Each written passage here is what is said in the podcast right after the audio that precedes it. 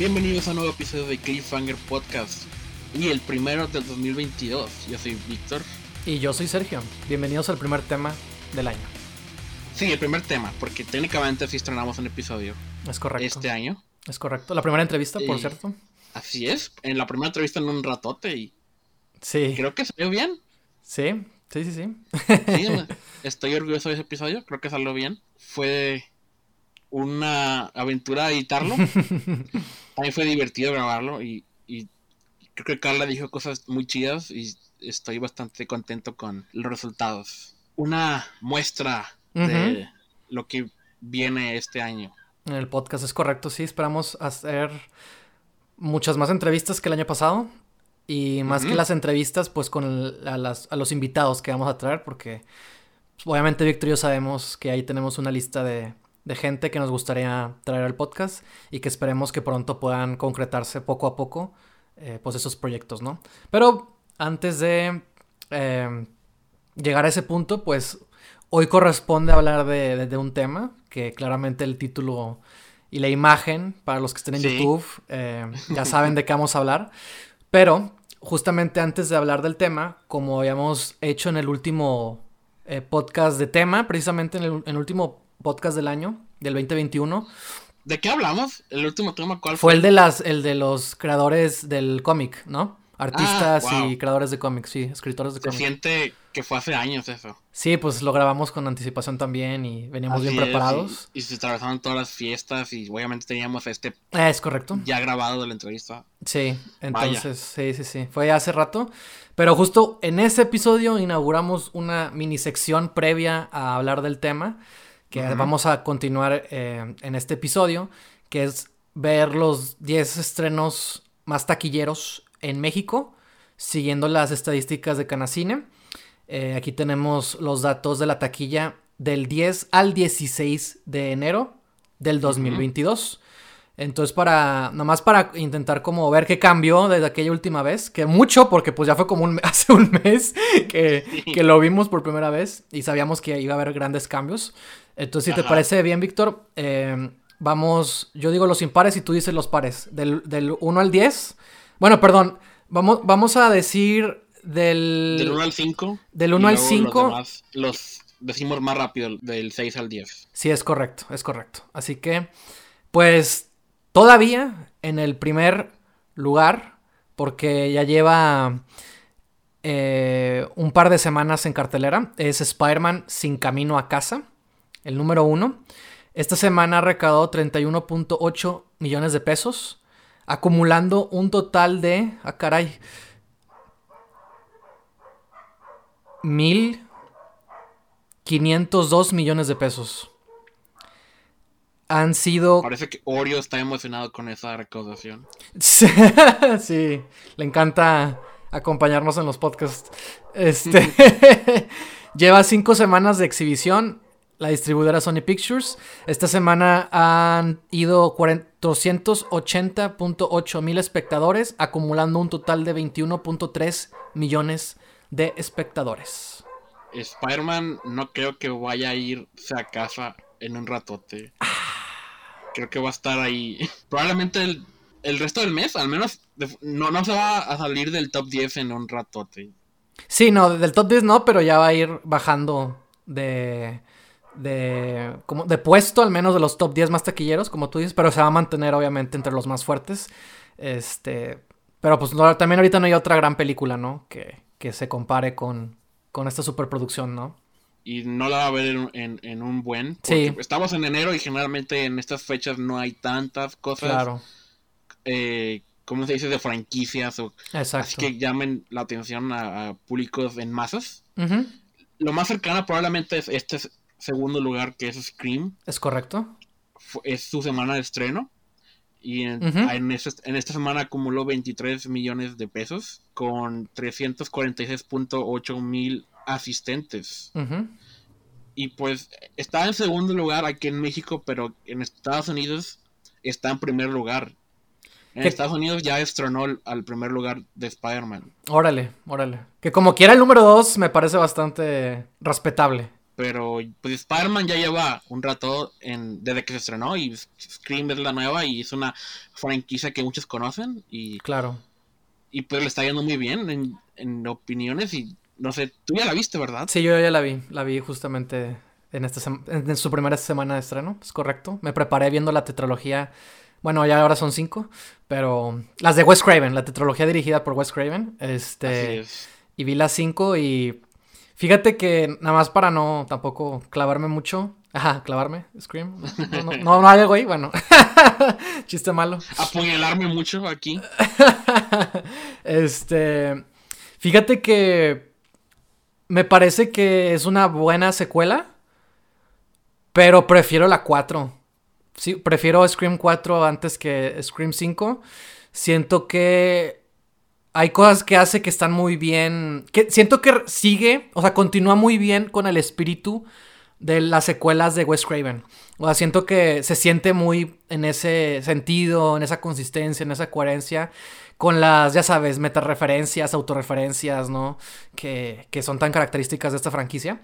Y eso es algo que disfruté, pero también hay un punto en el que ya dices como, ya es mucho show el hacerse meta y meta y meta y hacer muchas autorreferencias de, de sí mismos. Eh, ser un poco cansado, pero me pareció, fue una experiencia disfrutable. Fue muy, muy, muy genial ver a Ghostface en la gran pantalla. Es la primera película de Scream que veo en cines. Y me gustó mucho ver a Ghostface. Sí me dio como miedito de repente, ¿sabes? O sea, como que sí se, se siente imponente, ¿sabes? En la gran pantalla. Este, también la violencia, hay, una fisicalidad, ¿no? Que, que, es admirable en ciertos momentos. Sí, sí se siente fuerte, ¿no? Este, que creo que es, ayuda, ¿no? A, a, esta figura de Ghostface. Este, lo que sí es que em, siento que no me gustó la protagonista, fíjate. Eh, esta es una secuela que es muy de Force Awakens, en el que se concentra más en un elenco nuevo que en los viejos eh, conocidos actores y personajes recurrentes. Entonces, no esperes ver una secuela de Sidney Prescott. Y sin embargo, Sidney está ahí junto con Dewey, junto con Gail Weathers y algunas sorpresas más. Este, también hay algo medio raro con la protagonista que no pienso revelar. Este, sobre su background, sobre su psicología de personaje. Que no me encantó del todo. Este. Pero. Y en general creo que ella como personaje y como. como. como actriz. No sé, no sé cuál fue. Yo creo que es un poco de ambas. Y, y lo destaco mucho porque esta Neve Campbell en la primera escena de Scream, siento que estás perfectamente casteada. Y destacó mucho la primera escena en la que sale, que es cuando recibe a su novio, Billy Loomis, ¿no? En, en su cuarto, ¿no? Que le anda insinuando que a ver cuándo pueden acá ponerse canchondones y ella lo rechaza, ¿no? Y, pero al mismo tiempo te muestra como la típica. Eh, eh, chica virgen, inocente, pero al mismo tiempo eh, eh, tiene picardía, ¿no? o sea, te das cuenta que sí quiere tener relaciones sexuales con él, pero no, no, por alguna razón no. Y más adelante te enteras que es por el trauma de su madre, entre otras cosas, ¿no? Entonces, como que siento que, bueno, independientemente de eso que se explica después, en esa primera escena está muy bien construido su personaje y Neve Campbell hace un gran trabajo interpretándolo. Y tengo muy presente esa escena y siento que es un gran acierto ella como, como heroína de, estas, este, de esta franquicia. Y, creo que teniendo muy en cuenta eso, fue muy difícil, ¿sabes? Como recibir a, un nuevo elenco y en particular como a una nueva chica fuerte, ¿sabes? Porque también es la chica fuerte. Pero como que no sé, siento que ¿Sabes? No es Sidney. ¿Sabes? Como que algo le faltó ahí para que me fuera como más complejo e interesante su personaje. Este, pero fuera de eso, creo que es una experiencia disfrutable. Vale mucho la pena para todos los fanáticos, obviamente. Y, y bueno, pero hay unas cositas que quizás eh, están ahí como... Ah, ¿sabes? Pero, pero en general creo que es una buena experiencia para ver, aprovechar verla en el cine sobre todo. Ya, pues un poco triste para mí el, hecho de que, bueno, como están las cosas probablemente no voy a volver al cine en un ratito. Claro. Depende de cómo se acomoden. Claro. Este, lo cual, por un lado, pues, qué bueno que aún no he terminado mi maratón de Scream para ponerme al corriente. yo no he visto ninguna secuela. Uh. Pero sí me emociona ver qué hicieron con esta. Sobre todo porque, sí, como tú dijiste, es una franquicia que se concentra muy en el meta humor y no sé cómo mantienes eso por cinco películas. Ya quiero verla cuando pueda verla. claro, claro. Y hablando de secuelas. Es correcto. En el tercer lugar tenemos a Sing 2, que está en su cuarta semana de exhibición. Esta semana recaudó 17.4 millones de pesos, acumulando un total de 222.9 millones de pesos. Esta semana tuvo 266 mil asistentes, acumulando un total de 3.5 millones. No he visto la primera, tengo curiosidad, aunque no soy muy fan de las películas que este estudio ha hecho. Es el estudio de Illumination Entertainment, eh, son las de mi villano favorito, el Lorax, mm, eh, claro. La Vía Secreta de las Mascotas. No me han gustado mm. tanto. Me gustó mucho la, de villano favorito 1, pero a partir de ahí no, nada. este año sí estrenan, van a estrenar una película de, Mario Bros. Mm. con Chris Pratt, mi favorito. Este, pero dicen que esta, bueno, la de Think 1 es de las mejorcitas que han hecho, entonces algún día las veré. No tengo opinión de Think 2 todavía, pero bien por ellos. Y en número 4 es Spencer, que esta es también su de semana de estreno. Acumuló 5.8 millones de pesos y 61.3 miles asistentes. Es correcto. Y es otra que quiero ver. Claro. Eh, me gustó la película anterior de ese director, la de Jackie. Mm. Y al parecer está a punto de... Si hace otra, ya se dará una trilogía de eh, biografías de mujeres atormentadas históricamente importantes. Y me gustaría que, complete esa trilogía. Tengo mucha curiosidad. Eh, la quiero ver también. Va va a ser mi próxima película que vea. Y me da mucho gusto que al menos una película original se encuentre en el top 5. Este, siguiendo con esto, la quinta película, el quinto lugar, perdón, sería Kingsman, el origen, que está en su tercera semana de exhibición. Esta semana recaudó 4 millones de pesos, acumulando un total de 36.2 millones de pesos. De asistentes, esta semana tuvo 57.7 mil, acumulando un total de 518.9 mil asistentes. Y a partir de aquí continúan el resto de las eh, del, top 10. Que en el número 6 está Matrix Resurrecciones, con cuatro semanas de, exhibición. My Hero Academia, Misión Mundial de Héroes en el número 7. Agentes 355 en el número 8.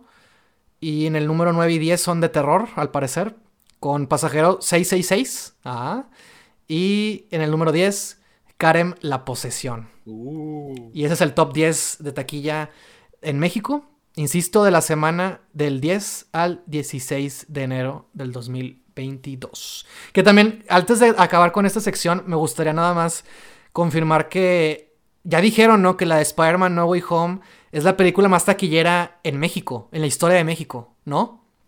Sí había visto ese dato y me pareció como muy importante. Aquí siempre les da bien la de Spider-Man. Claro. Al parecer en el mundo también es la más taquillera del 2021, mundialmente. Sí, claro, claro. Y pues sí, no lo dudo. este, todo el mundo fue a verla, incluyendo nosotros en su, semana de estreno. Claro, claro. Que es una película decente. es lo mejor que puedo decir. Ok. Está bien, qué bueno que a la gente le gustó. Para mí es una versión más aburrida de Into the Spider-Verse. Me, gusta ver a Toby y a Andrew de regreso. Eso fue definitivamente mi highlight de la película. Pero fuera de eso no encuentro nada. Que, cosa que voy a recordar mañana. Pues la más taquillera de México, insisto. Creo que no es. no es cosa.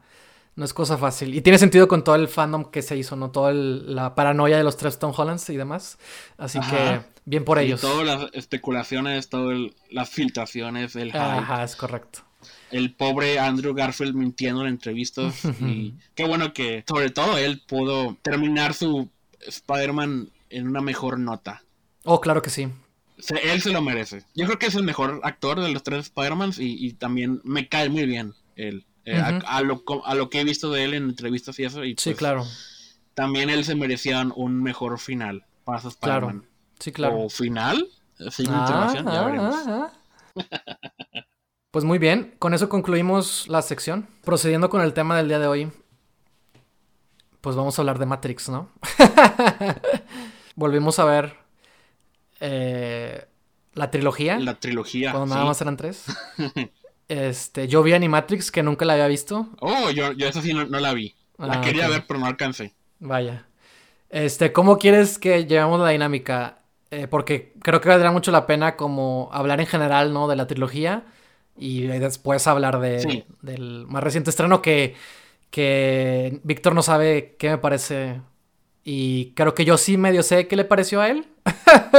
Resurrecciones. Yo estoy en desventaja ahorita porque la vi primero y porque, te vi en persona y, comenté cosas, ¿no? Eh, claro, sí. Pero sí, yo.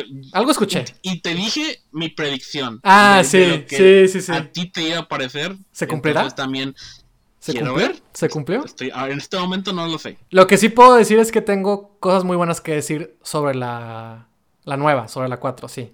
Este, pero me parece interesante hablar en general de Matrix porque, eh, al menos en mi caso, si te parece bien, empiezo yo. Este, mi experiencia con Matrix, pues, no es decir que muy peculiar porque no creo. Simplemente no me considero un fan de las películas. Nada más las he visto dos veces. Este, y las vi muy tarde, ¿no? Este, pero puedo decir que me gustan. Puedo decir que me gustan y que las disfruto que me gustan mucho. Este, y lo, lo, que más me gusta de las películas de Matrix es que para mí son... se complementan. La experiencia se complementa cuando buscas teorías y qué fue lo que se trató y, que, y, te enteras de, su historia, ¿no? De que fueron controversiales en su momento, ¿no? O sea, cuando te das cuenta como de todos esos datos, eh, porque a mí no me tocó experimentar las películas cuando se estrenaron en su momento. Sí, era un niño, pero nunca me llamaron la atención, por ejemplo. Las vi muy, muy tarde, este, ya... Eh, pues los vi, las vi creo que durante la facultad, o sea, no es si... De hecho, creo que hasta después de la facultad, ¿sabes? O sea, hace muchos años, eso es lo que intento eh, explicar. Y las vi recientemente para prepararme para justamente ver la nueva. Entonces, también lo explico para que sepan que, pues justamente quien va a hablar en, este episodio no es un fan, no se considera como tal un fan, no estoy tan clavado con ellas, no es mi mero mole como quizás alguna vez lo fue Star Wars o eh, Batman o cosas así, este, pero aprecio y, me gustan, puedo decir que me gustan.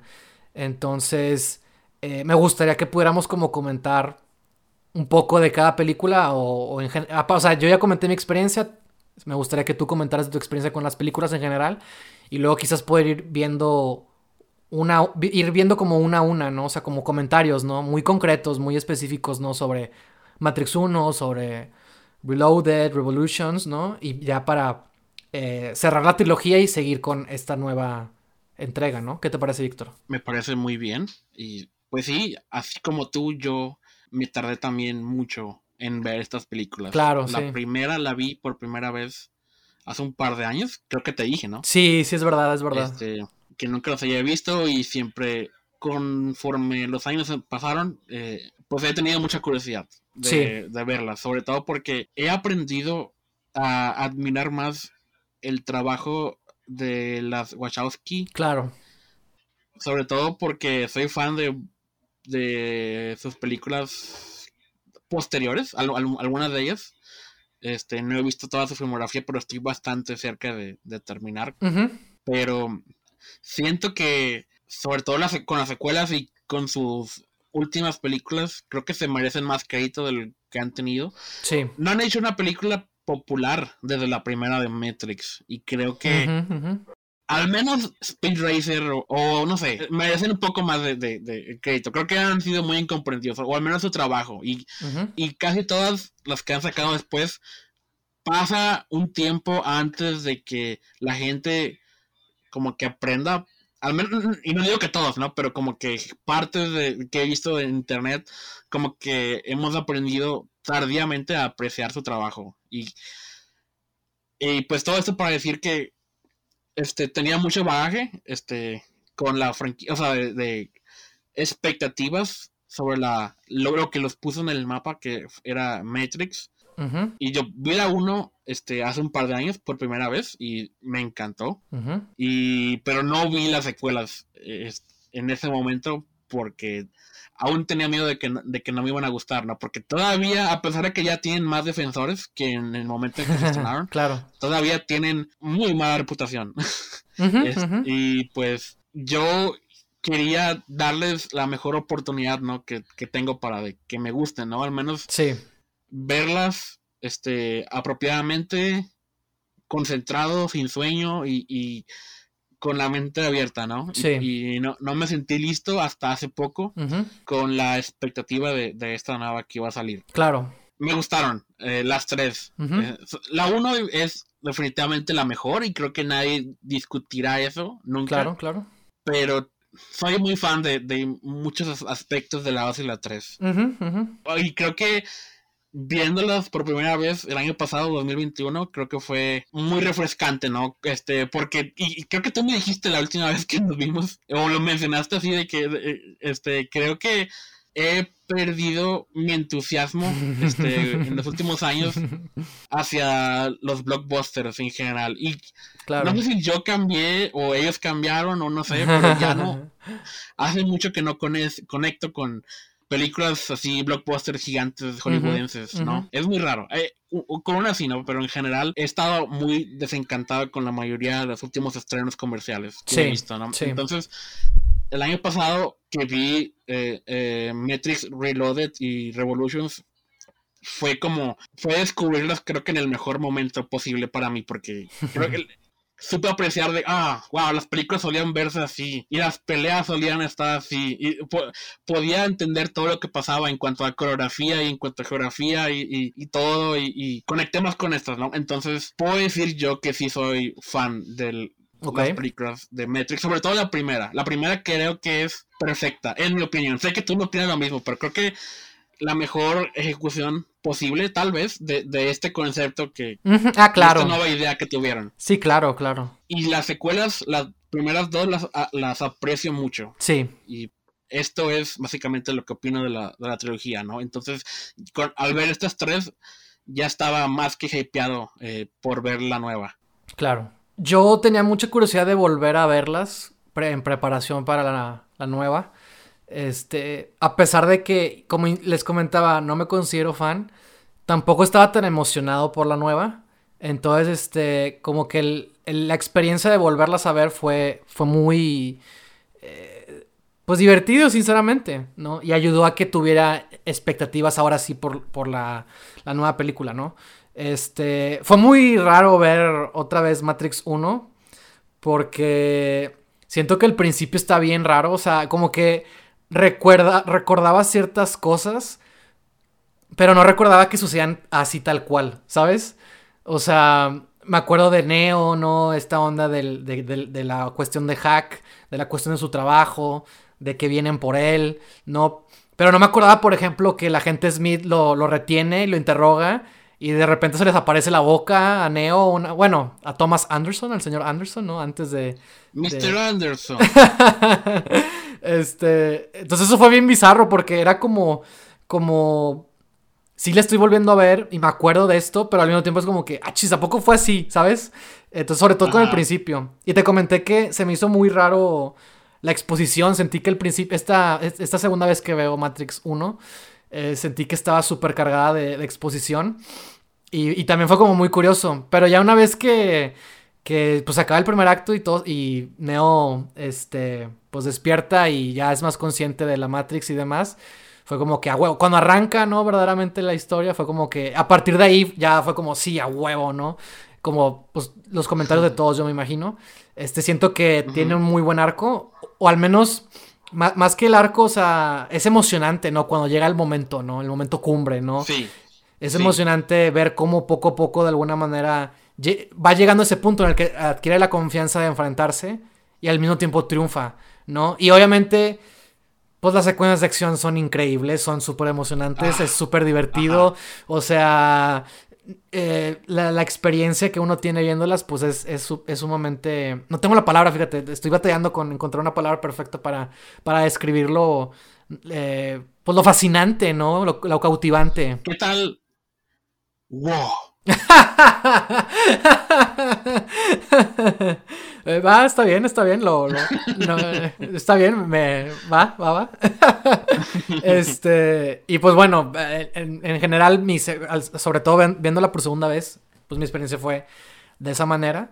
Este, y creo que es un poco, complementando un poco lo que dice Víctor, ¿no? Sí. Este, fíjate, vi la trilogía y después vi Animatrix.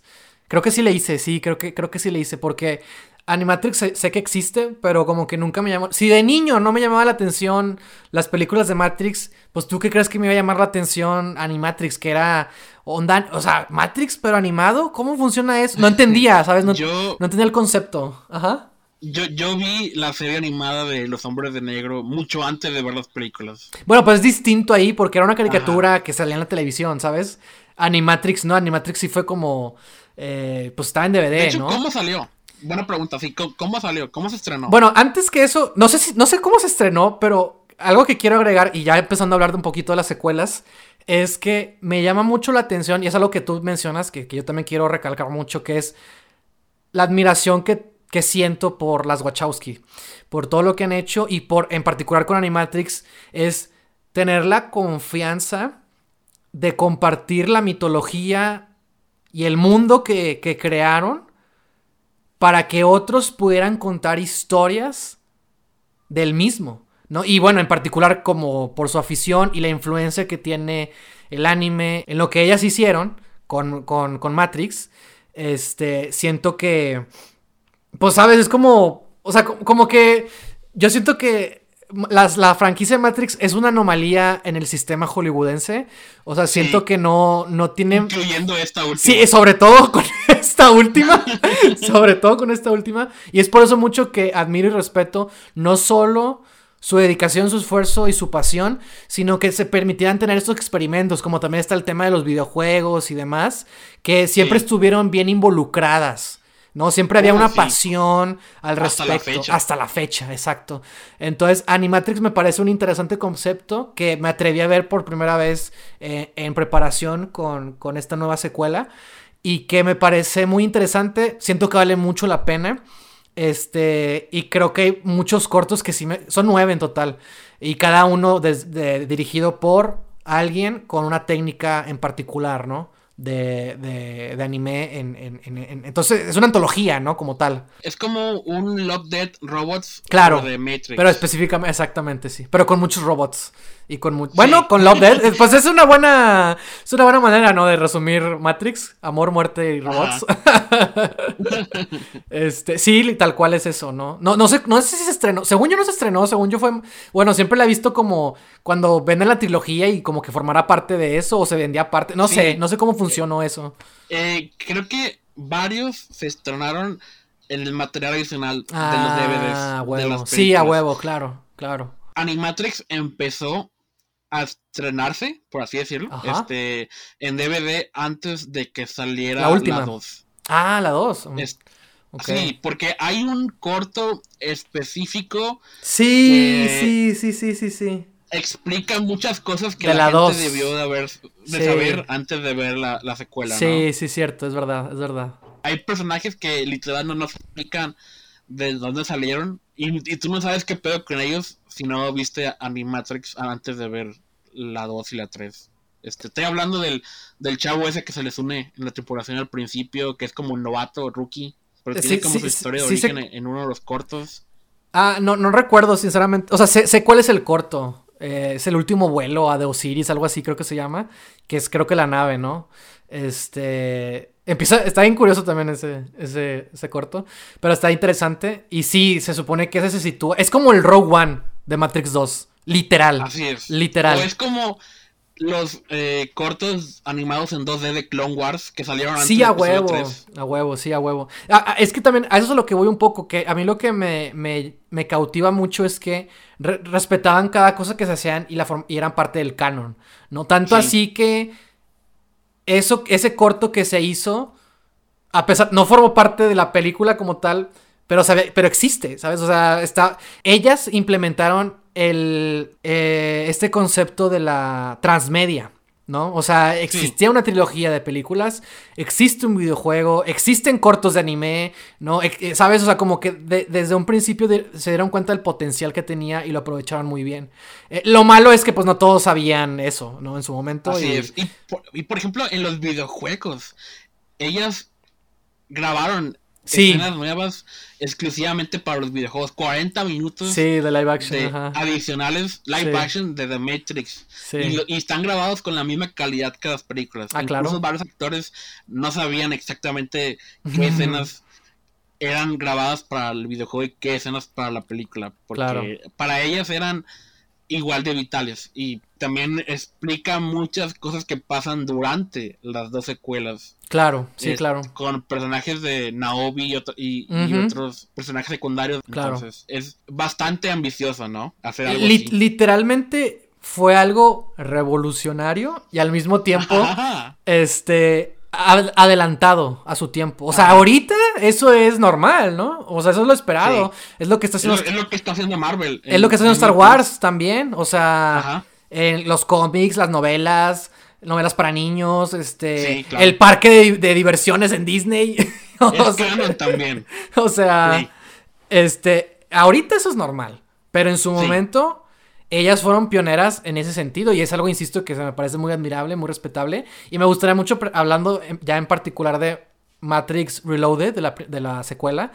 Eh, mm, ajá, la segunda. Sí, la segunda, ajá. Sí. Me gustaría preguntarte, Víctor, a ti, ¿qué te pareció justamente la secuela? O sea, en términos de, de expansión del mundo, ¿no? O sea, de, de sobre todo teniendo en cuenta lo que pasa en la primera, ¿cómo sentiste eh, ¿Qué te pareció? ¿Qué sentiste así como... ¿Qué, fue para ti ver la, la, segunda parte? Porque sobre todo tomando en cuenta que está, en ese momento iba a ser una trilogía.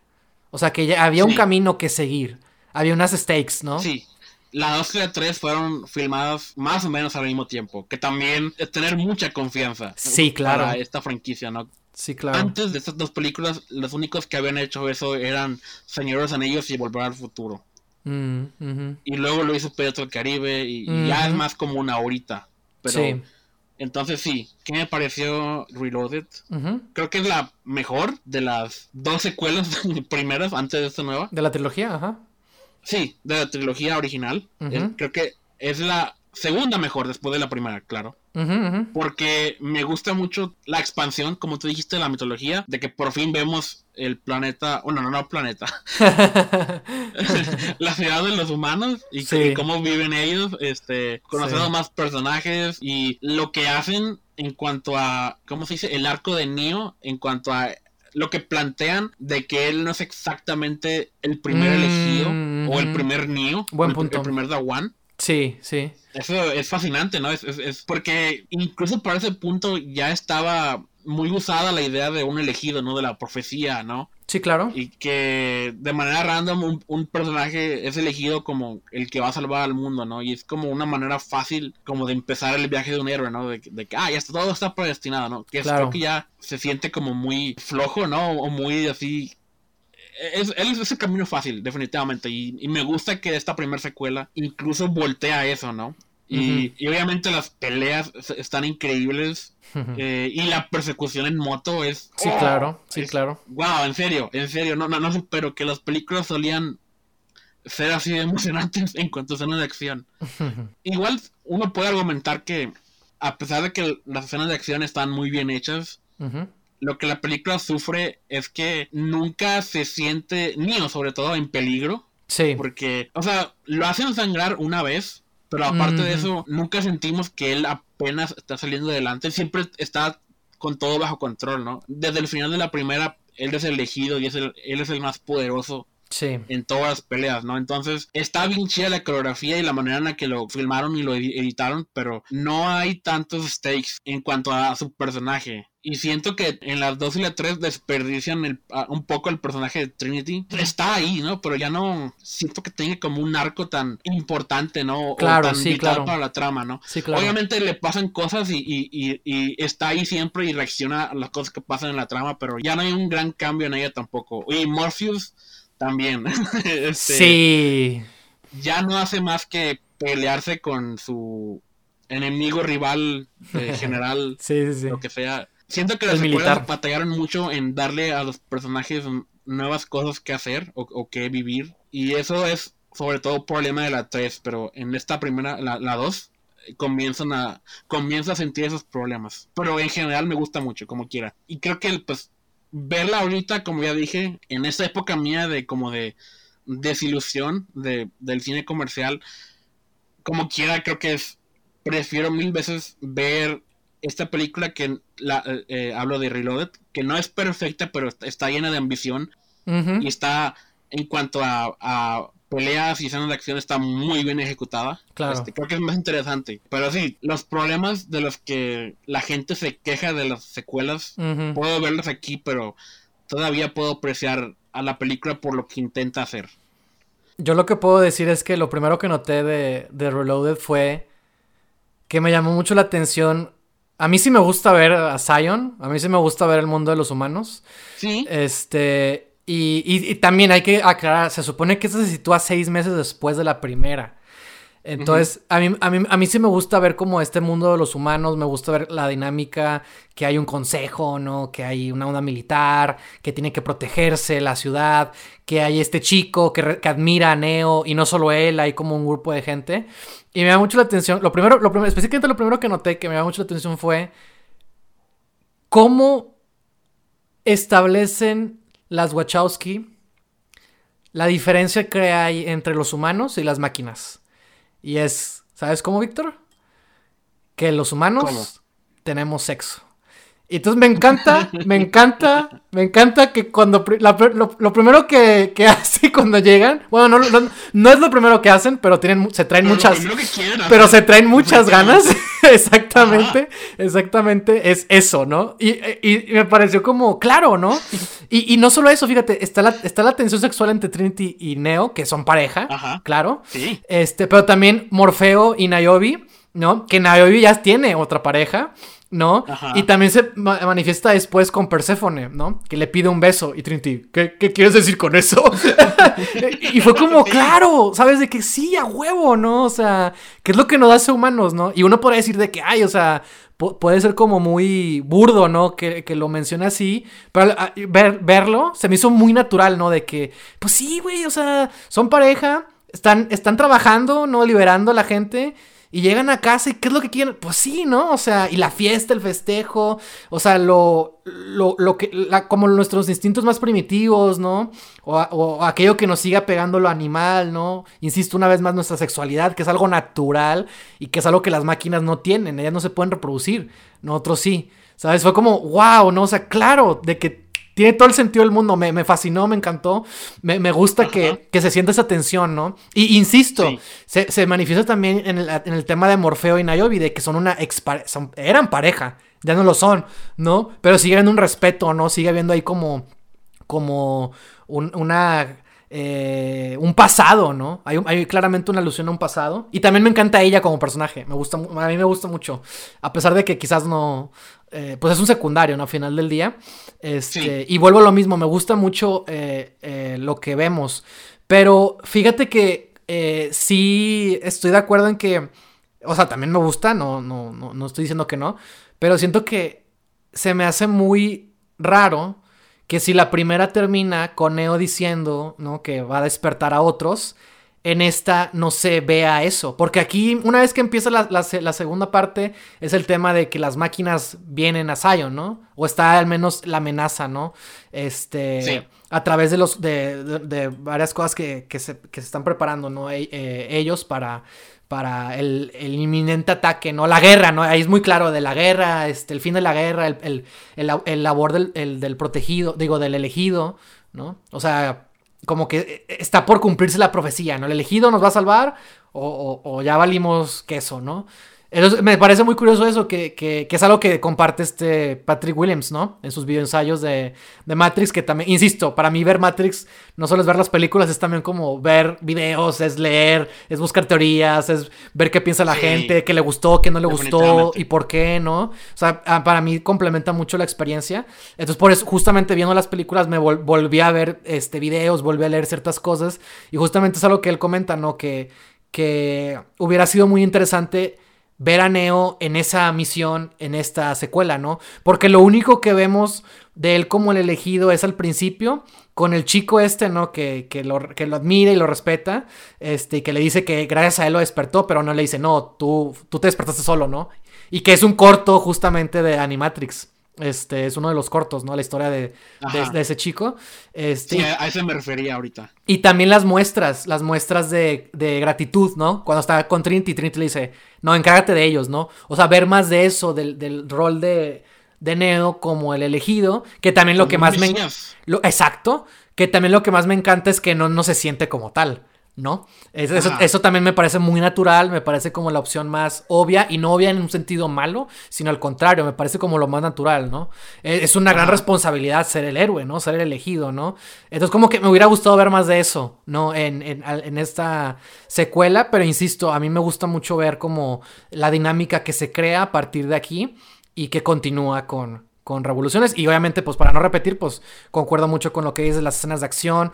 O sea, se siente emocionante todo. La, la deconstrucción de que Neo quizás no es el elegido, o al menos no el primer elegido. O te plantea esa duda, ¿no? Porque de hecho así termina, ¿no? Con que le dice a Morfeo, ¿no? De que, oye, este, la profecía no es, no es cierta, ¿no? No, yo no soy el elegido, ¿no? Porque decide salvar a Trinity. Y, y también se me hace muy raro. Bueno, lo que sí, lo que sí puedo decir que se me hace muy raro es que es, la idea de que Neo, al salir de la Matrix, mantenga sus poderes, ¿no? Que es el, es el final, ¿no? La gran revelación, ¿no? Este, que detiene una máquina, ¿no? Estando fuera de la Matrix. Y siento que esa idea despertaba como posibilidades muy interesantes, que hay teorías y hay este, comentarios de muchas personas de que hubiera sido así, que significaba que la realidad también era otra capa dentro de la Matrix. Este, siento que es una edición muy rara, pero este, pero en general, insisto, es una experiencia muy, pero muy, pero muy disfrutable. La, escena con el arquitecto a mí me parece icónica, me parece increíble. Ah, a pesar de que en un principio no entendí absolutamente nada de lo que estaba pasando. Este, pero es muy divertido ver debates y, y cosas de filosofía y de lección. una escena extremadamente larga de nomás él hablando, explicando. Exacto. Y, es muy intimidante verla por primera vez. Sí. Ajá. Eh, puedo entender por qué. no me imagino cómo habrá sido eso en el cine. Exacto, exacto. no sé qué pensar sobre esto. Es demasiada información. Y, también cómo manejan esto de los programas y así. O sea, son cosas que, que, que para mí todavía me cuesta entender un poco del todo. Pero, de la, por ejemplo, esta onda de que los programas también pueden, si tienen libertad o no, que Smith de alguna manera obtiene libertad, ¿no? Pero también en Revoluciones cuando empieza también es esta idea de que cuando los programas ya no sirven o, esta onda, ¿no? Que se plantea al principio con la estación de, del paso, ¿no? Del, tren. Este, esta idea de los programas como, como agentes que también eh, son capaces de la elección, ¿no? Que de eso trata de alguna manera la, trilogía. de procrear. Eh, sí, exactamente, exactamente. Sí, claro, claro. Este. Son términos que, en un principio a mí se hacen como medio un poco complicados porque eh, te los presentan a través de personajes y eso es genial. Pero también como cuando ya empiezan a hablar y explicarte y decirte cosas es como que... Eh, no sé si estoy entendiendo, pero bueno. Ajá. pero ok, genial, ¿no? Ajá. También me encanta lo, que me gusta mucho es esta, esta subtrama que, dices, ¿no? Del, del, del Keymaker, ¿no? El de las llaves, ¿no? Que tenemos que tenerlo, bueno, este... Morphe y Trinity vayan por él, ¿no? O sea, rescátenlo, ¿no? Y, que eso justifica una secuencia increíble de, la carretera. la mejor. Este, la mejor. Eh, me encanta eso, ¿no? De que si con la llave logran llegar al arquitecto. Esas cosas, ¿no? Como que muy sencillas, pero siento que este, aportan a una mitología, ¿no? Entonces, no sé, me, parece muy fascinante, muy interesante, ¿no? Tiene un final muy extraño, eso sí. muy, muy bizarro. Que no entendí. Exacto. Y yo no entendí la primera vez que la vi Claro. Eh, bueno, nada más la he visto una vez, ¿no? Sí, claro, claro. Ese cliffhanger. Sí. Esa escena última. ¿Qué, significa eso? No, entiendo. ¿Por qué, ¿Por qué la música tan dramática? ¿Quién es él? Para empezar, ¿quién es él? Ajá. ¿Por qué no importa? ¿Qué, qué, pedo con esto? Ajá. Y es hasta la 3 que explican por qué debió de haber importado hacer una película, ¿no? no, pero. otro problema. Pero incluso, o sea, sí se. O sea, sí aparece. O sea, sí le dan un si tiene su rol, el, ese personaje en, en, pero, Reloaded, pero... es muy, pero es muy mínimo. O sea, la primera vez que la estás viendo, ni le prestas atención. Sí, a, mí nunca me cayó el 20 de Exacto. que era la, gente Smith. en, eh, versión humana. Sí, Hasta que vi la 3, ¿no? Sí. Y, bueno, y también la, la 3 está extraña porque ya para cuando te lo revelan, tú ya, ya super sabes quién es él, pero ni se tarda un chingo en, en juntar los, dos ideas, ¿no? De que, ah, este vato es Smith, porque también de que, ah, en serio no sabes quién soy. sí, muy, muy raro. Sí, el mayor problema con las dos secuelas es que son demasiado ambiciosas y como que no encontraron la mejor manera de cómo aterrizar todo eso en dos películas. Sí, claro. pero admiro la ambición. ¿Qué opinas de, de Revolutions? En ese sentido, como conclusión en la trilogía. Definitivamente es la peor siento que es donde los personajes están más estancados hasta el final, que es cuando ya otra vez vuelve a ser más emocionante, ¿no? Y muchos se quejan, y, sí entiendo eh, por qué se quejarían de esto, de que la mayoría de las como subtramas en el tercer acto seguimos a puros personajes que no nos importan tanto, que apenas conocemos, ¿no? O sea, como que deberíamos de seguir más a, a, Neo, Trinity y Morpheus, ¿no? Pero e, ellos están mezclados en, en, en, muchas otras subtramas que con otros personajes que como que entendemos, ¿no? O sea, los entendemos y, los conocemos, pero no son los tres protagonistas, ¿no? Que nos importan más. Sí. Pero a pesar de eso, sí disfruté mucho el, eh, el tercer acto, sobre todo de la tercera. Mm. Eh, la, la, la, pelea este, en las trincheras en la entrada de, de, ¿Cómo se llama la ciudad? Ah, sí, este. Ah, The Source, ¿no? tienen que ir a, la. no, la ciudad de los humanos, ¿cómo se llama? Ah, Zion. Zion, sí. me gustó todo lo, lo, de las máquinas, este.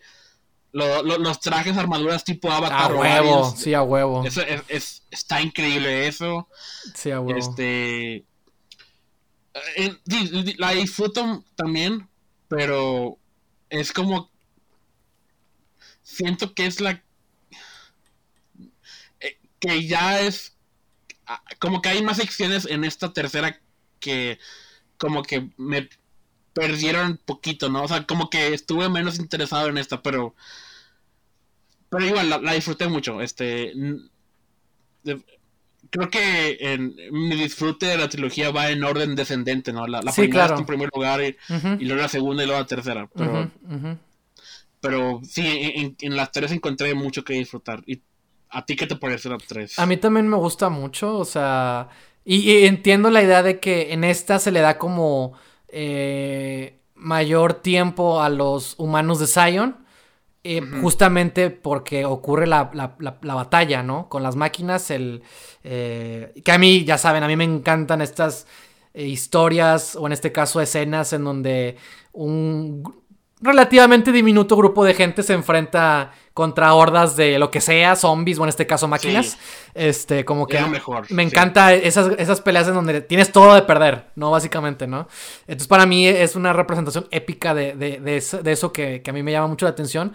Y a mí sí me gusta, insisto, verlos, o sea, pero puedo entender lo que dicen, o sea, pues son personajes que eh, muy poco vimos en, en, en Reloaded y aquí se les da un poco más de acción porque justamente es, es el momento en donde eh, deciden enfrentar o, ser parte de la, de la, batalla.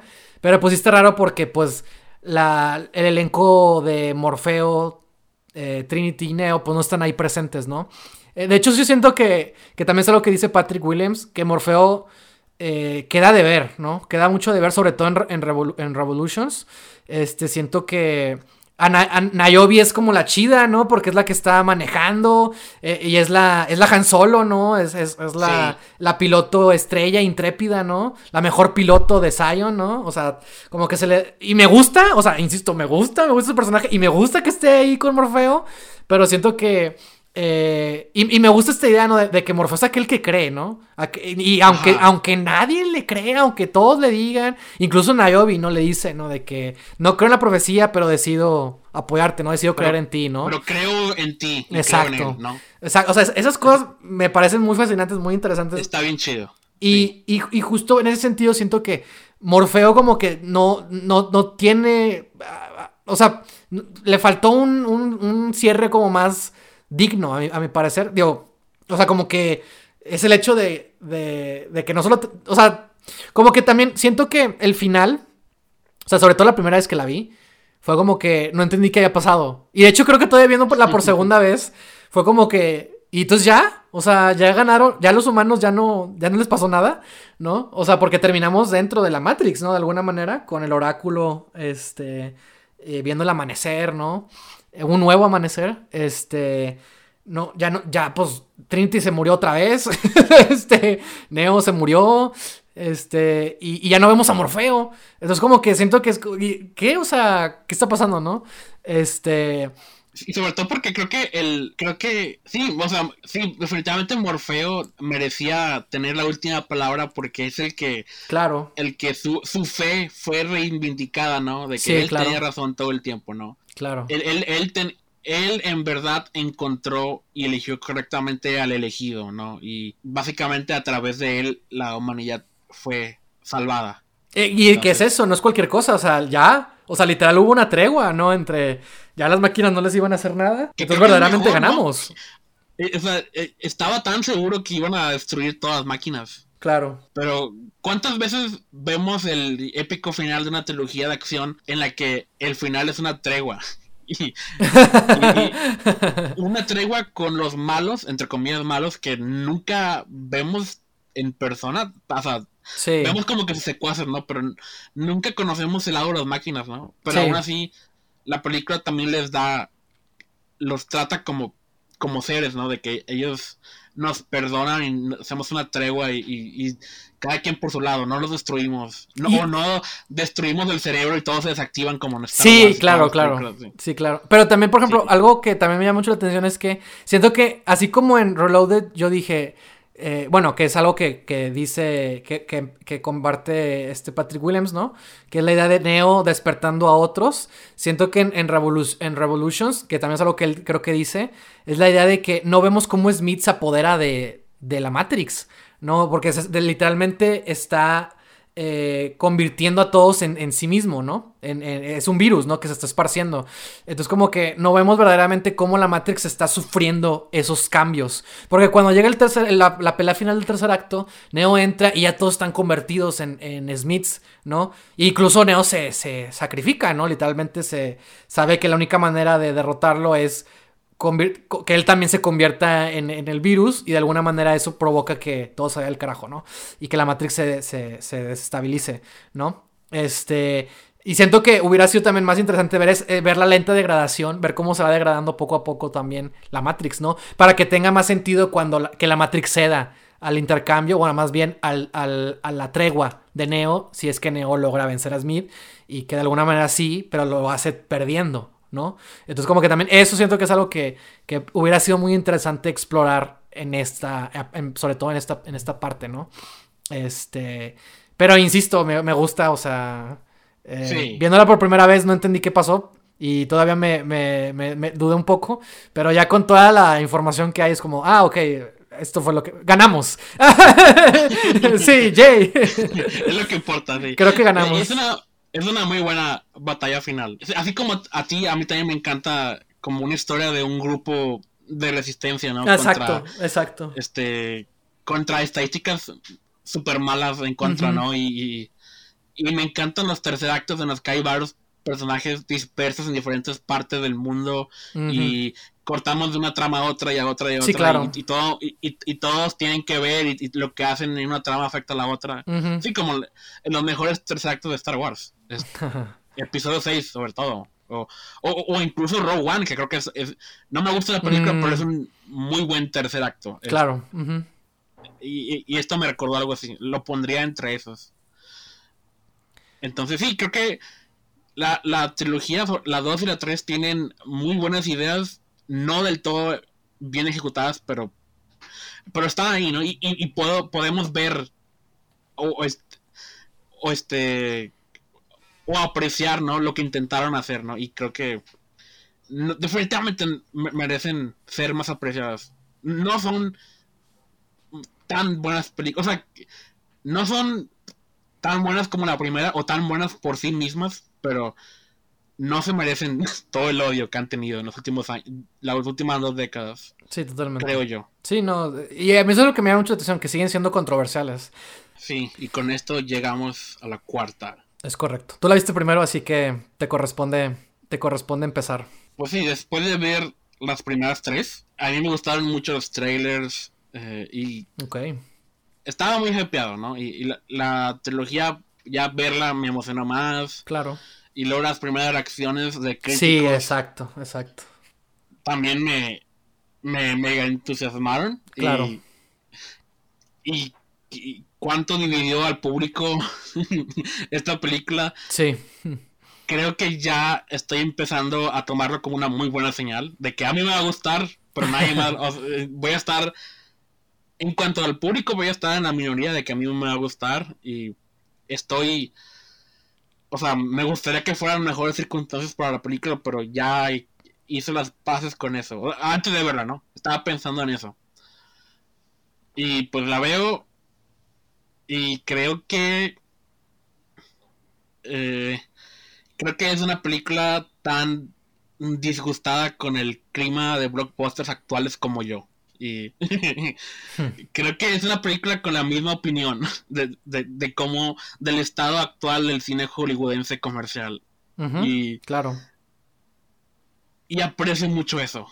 Eh, sobre todo con los últimos estrenos que había, ¿no? Ahorita Spider-Man se está apoderando del mundo, ¿no? Y, bueno, Marvel en general. Y la, las secuelas de legado, ¿no? Desde que llegan después de muchos años y que vuelve el elenco original, pero pasándole la batuta a una nueva generación, ya es ya es estándar. La nostalgia es lo que más vende ahorita. No hemos tenido nuevas franquicias exitosas, al menos eh, a ese nivel, en mucho, mucho tiempo, porque seguimos exprimiendo las mismas y... Ya no hay riesgos. Ajá. Y bueno, disfruto muchas de esas, pero aún así lo veo como un problema y, y, siento que esta película está hecha para personas con esa opinión, que, que como ya dije, somos la minoría, porque casi todo el planeta está súper a gusto con consumir estas franquicias, ¿no? Con todo lo nuevo que sale, ¿no? Y luego se quejan de que no hay originalidad mientras alimentan estas franquicias y no los dejan morir. Este. Y pues siento que tarde o temprano iba a haber una nueva película de Matrix.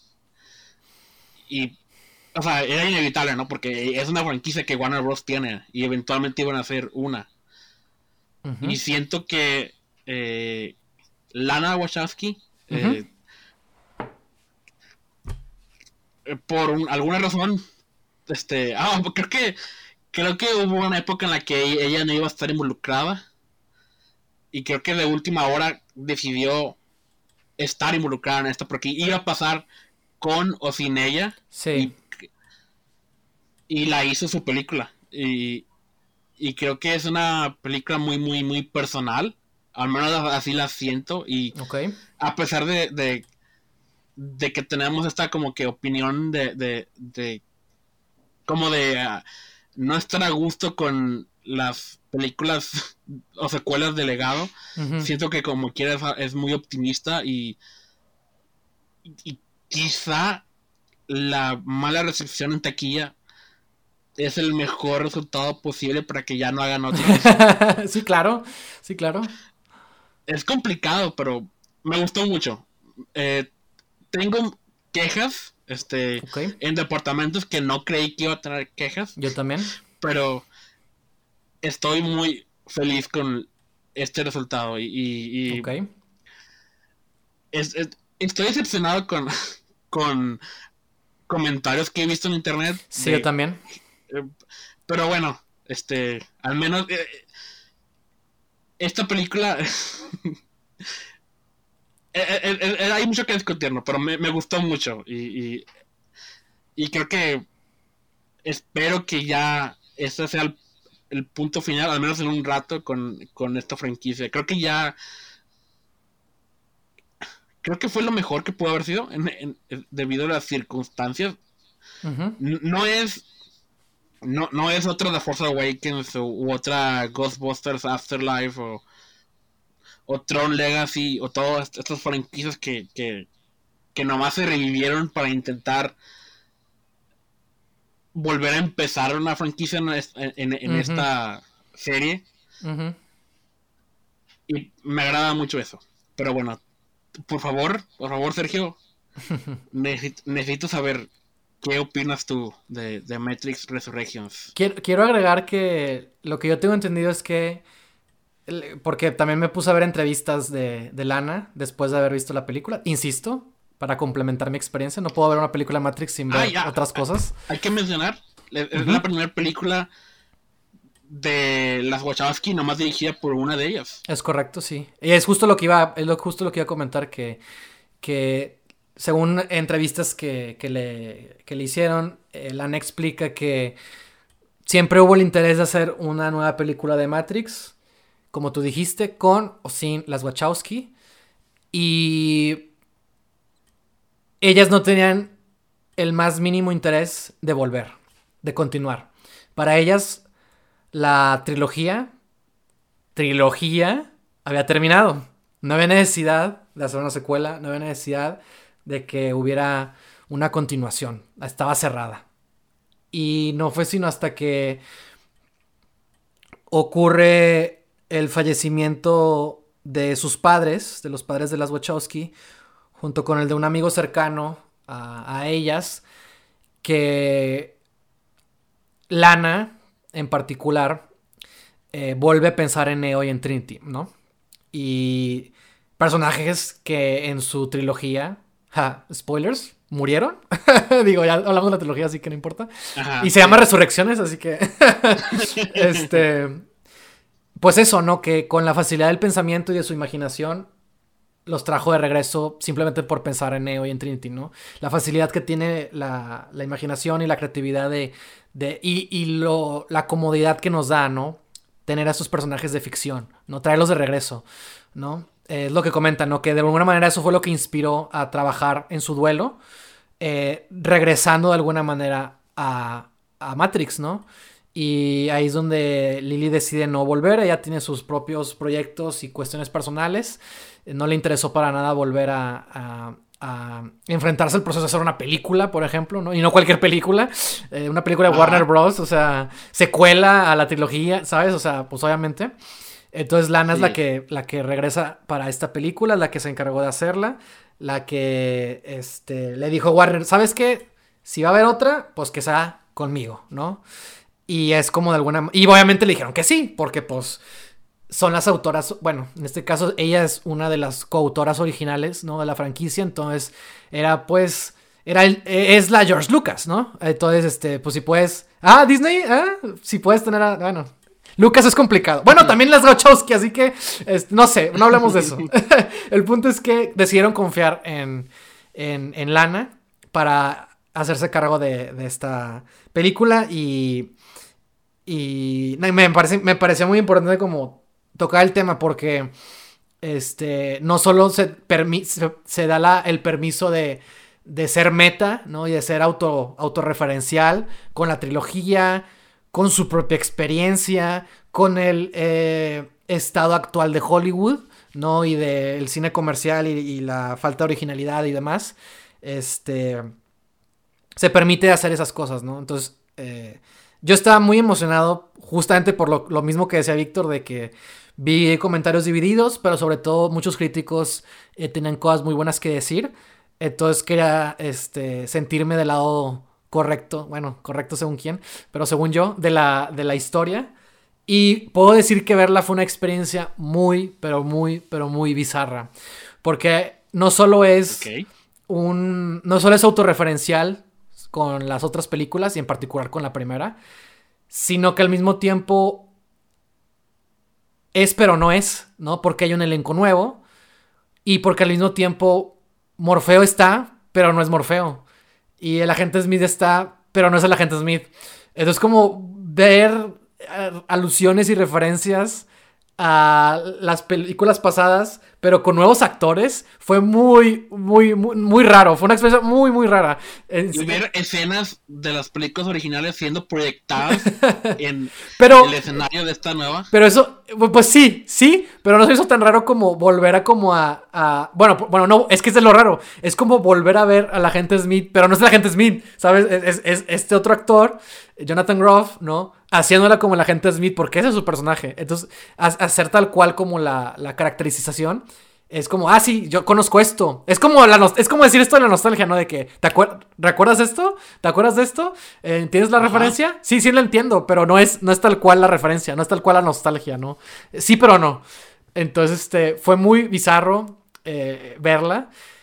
Y no la disfruté en un principio. Este, porque no entendía de qué trataba, o sea, cuál era el punto, ¿no? Y, y creo que se revela muy avanzado también. Creo que pasa como igual, como la primera, ¿no? De alguna manera, que fue lo que te digo, experimenté viéndola ahora por segunda vez. Que sentí mucha exposición y luego fue como que ya cuando todo se aclara, ya cuando tienes las reglas del mundo, es como, ahora sí, venga, que vengan los madrazos, ¿no? Este, y aquí se aclara un poco más lo que, de lo que va, pero la acción no fue. Y es también bizarra porque estaba viendo secuencias de acción de una nueva película de Matrix, pero sentí algo raro. Sentí algo raro y no sabía definirlo, no sabía expresarlo, no sabía qué era o a qué se debía. Y no fue hasta que salí del cine, así como muy raro. Eh, no supe si me gustó o no me gustó la película. Solo puedo decir que disfruté mucho el final. Este, me gustó porque sentí que era, estaba más encaminado a, ah, bueno, se trata de esto, ¿no? Ah, bueno, ya como que eh, pues sí, ¿no? Aquí está el, objetivo, ¿no? De, esto se trata la película. Este, y, quedaba más claro un poco, eh, eh, pues, el arco, ¿no? Que, había que resolver, por así decirlo. Este, que fue que la pude disfrutar con, mucha más emoción y, y, ternura, porque, pues, de eso se trata, ¿no? De, que Trinity tiene que recordar que es Trinity, ¿no? Y Neo es quien le tiene que ayudar a eso, ¿no? Es como que la pareja vuelva, ¿no? O sea, que, puedan volver a, en donde un punto se quedaron, por así decirlo. Entonces me pareció como algo muy interesante y, divertido porque quiero volver a ver a Trinity, claro, ¿no? O sea, claro que la quiero volver a ver en acción y genial. Claro. Este. Entonces, eh, ya una vez que, que, ya como, ya para el tercer acto es como que no entendí el, plan y demás, ni, ni, muchos personajes, ok, está bien, pero era como que, ok, hay que salvar a Trinity, va, me parece perfecto. Y, fue muy divertido eh, eh, ver, llegar a ese punto, ¿no? Pero justo lo que salí y, quise ver comentarios y em, empezar a ver ahora sí comentarios, qué, es lo que las otras personas piensan y por qué. Que fue cuando dije, ah, era la acción, ¿verdad? Las escenas de acción no están tan chidas, ¿verdad? También visualmente, pues lo que yo decía desde los trailers, ¿no? No se ve como, como las películas, eh, como la trilogía, ¿no? Como la, como la trilogía, pues original, no sé, clásica. Este, acá, acá obviamente pues es digital, ¿no? La película, este, para empezar. Este, y el tema de la acción sí me sacó mucha onda porque no sabía que no lo estaba disfrutando hasta que salí y alguien dijo, oye, las escenas no están tan chidas, ¿verdad? Y fue como que, ah, eh, por eso me sentía raro, ¿no? Y entonces vuelvo a lo mismo, una experiencia bizarra. Porque a pesar de que estaba viendo Matrix, al mismo tiempo había diferencias que no hacían que fuera exactamente como tal la, experiencia. También siento que el nuevo Morfeo está muy desperdiciado, o sea... Eh, sobre todo si lo comparamos con pues, el, icónico personaje de Lawrence y, este, este, esta onda de la, de la fe, ¿no? De lo que estamos hablando, la fe por el elegido y demás. Siento que me, gusta mucho ese actor y creo que es un buen cast. Pero siento que en general en la trama, pues no, no siento que haga mucho. Su rol es, muy distinto. Esta vez, eh, es, esta no es la historia de Morpheus. Claro, claro, claro. Morpheus no tiene un arco, es nomás, es nomás otro secundario. Sí, exacto. Con un papel en la historia, ¿no? Pero sí, totalmente. tiene el nombre de Morpheus, esperamos que tenga más peso. Claro, sí. Claro, claro. Sí, no, claro. No, y al principio sí se le da este rol de. Pues está volviendo a ayudar a Neo a despertar, ¿no? De alguna manera. Entonces, por eso al principio es como, ok, y luego ya después que se salen y demás, es como que ya ahí, a partir de ahí, ya, como que. Siento que pierde. Pierde peso, como mencionas, ¿no? Y. Y. Y no tiene esta. No, aquí no rescatan a Morfeo, por ejemplo, como en la primera, ¿no? Que, y le dan sus escenas de acción acá súper chingonas. Entonces, como que también fue un poco de eso. Pero pues sí, verdaderamente el corazón es Morfeo y Trinity, ¿no? Entonces, eh, este. Neo y Trinity. Perdón, perdón, claro. El corazón es Neo y Trinity, ¿no? Entonces, este. Eh, pero no puedo decir, todavía no puedo decir si me gustó o no, pero no fue sino hasta que me puse a leer, me, puse a, investigar. Eh, uno de los primeros videos que vi fue de Renegade Cuts, que es el, que he recomendado muchas veces en este podcast, que hace análisis, ¿no? Literalmente análisis de, películas. Y justamente un día antes o el mismo día que fui a verla, sacó uno de, de la nueva de Matrix y diciendo que era hermosa. Y fue como, ah, caray. ¿por qué? ¿O qué está pasando? ¿O, me da emoción? No sé. Entonces cuando salgo todo así indiferente y, confundido, este, una experiencia muy, muy bizarra, em, por fin veo su video y me encantó porque hace una lectura de esta película como una alegoría a las personas trans, ¿no? Al hecho de transicionar, ¿no? Y que claramente es una historia muy personal, es una historia en la que, este, eh, de alguna manera se cuenta, se podrá, podríamos decir que se está contando la historia de las Wachowski, ¿no?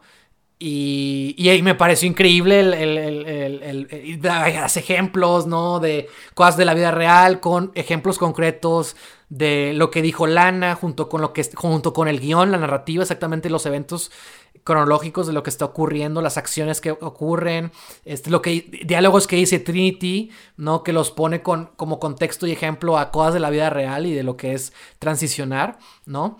Lo, que, lo difícil que es, ¿no? Porque Trinity piensa que todo está perdido. Trinity piensa que no puede volver a ser aquella persona que, que creía que fue o que, o que alguna vez fue. Eh, ella cree que es muy tarde y justamente menciona que para muchos de la comunidad trans que todavía no han transicionado, este, pero que se sienten justamente eh, que, que, que, no se sienten cómodos, ¿no? Ah, dice que eso se trata, ¿no? Neo vive en un mundo inauténtico, ¿no? Eh, un mundo que lo obliga a hacer algo que no es, ¿no? Y la película trata justamente de que él tiene que despertar, ¿no? Y no solo eso, Trinity también despierta.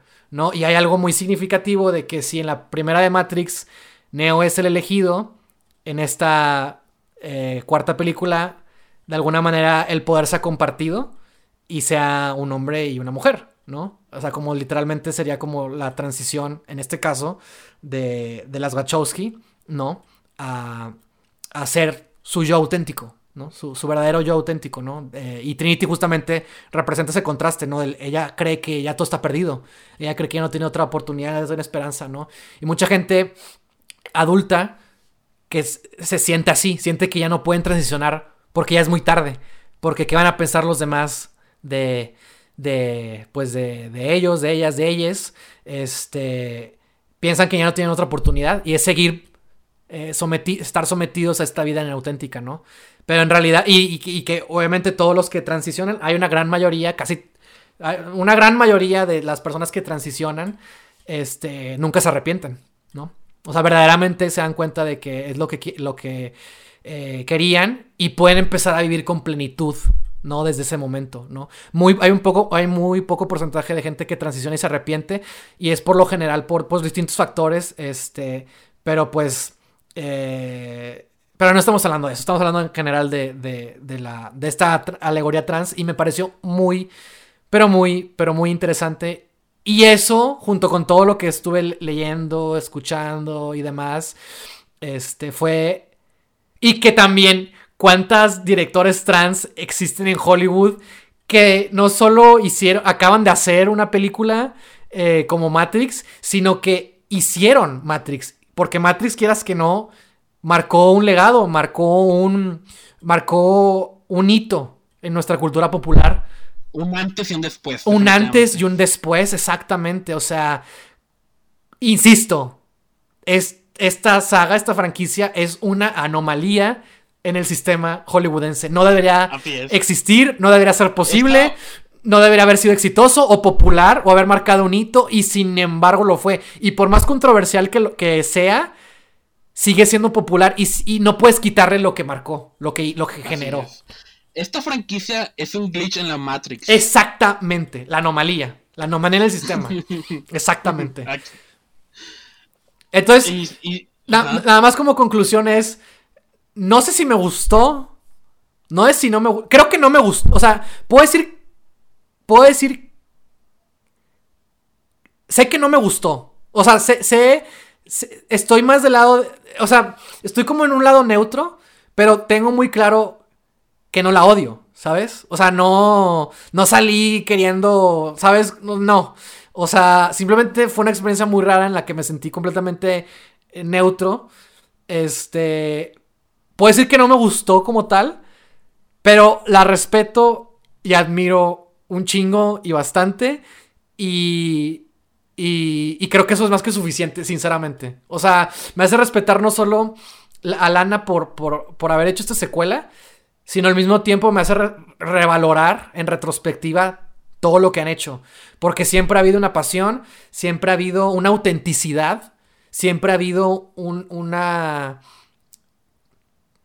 pues sí, hay, algo ahí creativo de un, verdadero artista, ¿sabes? Alguien que no se deja, alguien que, tiene una pasión y que, por más imperfecta que podría ser, que pudiera ser, eh, no importa, porque hay una visión detrás de ella, ¿no? Entonces, eso se me hace como muy admirable y respeto mucho esta película y claramente no quieren hacer otra y por como le está yendo y tú dijiste, parece que no va a haber interés por hacer otra. Y qué bueno que no vaya a haber otra. Y que si hubo una más, fuera en los términos al menos de lana, ¿no? Sí, esta es la, el camino de The Matrix. O, hablo de el camino de Breaking Bad. Ah, ajá. O, o, esta es la Toy Story 4 de, mm. Matrix. De que ya esto es el punto final. Ahora sí, ya este creo que ya alcanzamos o llevamos la historia hasta donde tenía que llegar y claro bueno pues podría haber más siempre puede haber más siempre puede haber más. y a lo mejor si alguna de las dos quiere hacer otra cosa pues estaré emocionado. Claro. Eh, y este lo que dijiste de pues era alegoría trans definitivamente es algo que está presente desde la primera película. Claro. Este aunque quizás en ese momento no estaban ellas seguras de, lo, de lo que estaban claro. Haciendo, ¿no? O sea, todavía no transicionaban cuando, hicieron la trilogía original. Sí, claro, claro. Eso pasó después Exacto. De, de, Matrix. Exacto. Pero no es nada difícil leer eh, el, ese alegoría en el subtexto de, la, de las películas, sobre todo de la primera, pero en las tres y ahora en esta también. Sobre todo en esta. pero sí. Este, y sí, eh, la diferencia es que ahorita ya están conscientes de quiénes son. exactamente. Bueno, a lo mejor siempre lo fueron, ¿no? Este, claro. Que ya, es, ya transicionaron y ya sí. Pues simplemente están en, otra etapa. Está conciencia de esta película, ¿no? De lo que son. Sí, claro, exacto, exacto. Sí, sí, Están en otra etapa completamente diferente a la de. Y, justamente es eso, también es lo que, lo que mencionaba Lana en la entrevista, ¿no? Como que. Ah, mencionó algo que me da mucha atención que decía, ¿cómo me repito? ¿No? O sea, ¿cómo quiero hacer. Porque dice, cuando hicimos Matrix, pues hubo muchas copias, ¿no? Tantas copias que se convirtió en un cliché. ¿no? Y dice, yo quiero autorreferenciar, ¿no? De alguna manera eh, nuestro trabajo previo, pero dice, ¿cómo lo hago sin que parezca el cliché que se convirtió después, ¿no? O sea, eh, eso es algo que me da mucha atención y, y que, eh, que dice justamente ella, ¿no? De que estamos ahorita en otra etapa, o sea, yo, yo no soy la misma persona cuando íbamos a hacer la primera, ahorita, en este punto, no solo en términos de personalmente, ella como persona, sino también en términos de sus ambiciones como cineasta, ¿no? Y ahí es donde viene el tema del, cliché, ¿no? De que cómo, cómo reinvento el cliché, cómo, cómo me autorreferen... Me, sí, ¿no? Me, me autorreferencio sin caer en el cliché, ¿no? Cómo, cómo, cómo, cómo vuelvo a ser auténtico de alguna manera, ¿no? ¿Cómo, cómo, cómo me escapo de, de esto que se, que, que se ha creado, ¿no? Este, me pareció como muy interesante y justamente lo, lo, lo, menciono porque habla de eso, de que no están en la misma etapa. Hacer esta película fue un proceso completamente diferente a haber hecho la trilogía en su momento, ¿no? Sí, y también es... Eh, ellas dos son, este, son las anti-J.J. Abrams. Ellas, ellas nunca han buscado, para bien o para mal, y, si le preguntas a la mayoría del público es para mal, eh, pero ellas nunca intentaron hacer la misma película dos veces. Este, eh, incluso las secuelas siempre intentaron reinventarse y, y, ponerse más ambiciones y más cosas que decir con sus películas. Claro. Y pues al menos a los ojos del público no han repetido la respuesta que tuvieron desde la primera película de Matrix, pero sí, sí. ellas siempre han tenido una visión particular y algo que decir con cada película. Y creo que es más importante para ellas y es ese es el tipo de, cineasta que yo admiro. Exacto. Es más importante para ellas hacer una película a su visión y, con algo que decir y una película a su manera, más que darle al público lo que ellos creen que quieren. Eh, y, pues siempre que hacen eso, a la mayoría del público no le gusta porque siempre la gente, aunque diga lo contrario, que ya me fastidia que digan lo contrario, e, ellos siempre quieren más de lo mismo. Claro. Este, son nada más los que se quejan de que no, hay originalidad en Hollywood o no hay originalidad en el cine, porque ellos mismos son los que alimentan esta máquina de, franquicias siempre quieren más de lo mismo y las Wachowski nunca han estado interesadas en, repetir o dar más de lo mismo. Y pues como ya dije, para bien o para mal. Eh, y pues me, respeto mucho que... Totalmente. Películas como esta, o como The Last Jedi, o como el videojuego The Last of Us Parte 2, estén más interesadas en, en, en decir lo que tienen que decir que darle al público lo que ellos creen que quieren, ¿no? Mm, y, es por eso que yo atesoro más este tipo de, obras. Claro. Y no las aleja de, ser más del montón. Y, yo valoro mucho eso. Entonces, veo muchas imperfecciones. Yo también tengo muchas quejas sobre la acción, que es algo que, claro. que definitivamente es diferente a la de trilogía original. Muy diferente. Ajá, y, también eh, leí algo que creo que también Lana dijo. Bueno, más bien, Jonathan Groff, el que le hace de, agente Smith en esta película, eh, comentó que estaba platicando con Lana durante el rodaje y, lo que ella le dijo sobre la acción mm. en esta película es que en las primeras tres por el hecho de que aún no habían transicionado y, porque todavía tenían mucho que demostrarle exacto, a la gente. Exacto, Todo lo que hacían en esas películas, en las primeras tres, estaba súper mega premeditado y mm. súper storyboardeado y planeado y no había ningún este espacio para cambios o improvisaciones, sino todo estaba planeado desde, desde el guion y los storyboards y y no, se cambió hasta, hasta que se editó. este, entonces, no había espacio para nuevas ideas en el set o improvisación. Ok. Y aquí se permitieron más eso, ¿no? ¿Eh? Aquí, se permitieron más la improvisación, ¿no? Sí, o sea, y, pues si ves escenas de acción en, en, las primeras tres, pues se nota que, que o sea, por la ejecución, ¿no? Y, por... Se ve que está súper planeado y súper calibrado todo, ¿no? Sí, sí, sí, sí, sí. Y acá todo fue rodado más improvisadamente y más libre. Ya no hicieron storyboard, sino las tomas se decidieron en el día de la grabación, en el set. No ensayaron, sino que dejaron a, los actores hacer lo que sentían en el momento. y eso también hicieron en las escenas de acción. Este, obviamente tenían coreografía, no, se iban a, pegar a lo pendejo. Sí, sí, eh, claro. Pero ya no, ya ninguna toma fue premeditada, sino fue más libre. Y bueno, o sea, e-, eso no significa que me gusten las escenas de acción. Sí, exacto, sí, exacto. Pero incluso eso fue parte de su edición. Y, es que es que es eso no soy fan, a lo mejor del resultado. Me gustaría ver más peleas como las originales porque claro. creo que, sobre todo ahorita, este, Hollywood no, hace hacer, no, no sabe hacer escenas de acción y yo, quería que llegara alguien a, demostrar cómo se hace hoy en día, pero no, esta película no me dio eso, pero al menos hay un porqué también en ese aspecto. Sí, y es lo que, es lo que iba a decir, o sea, eh, cuando hicieron la trilogía tenían algo que probar, ahora ya no. Y es el claro ejemplo, o sea, les valió madre lo que cualquiera pudiera pensar, pero pues sinceramente los grandes autores...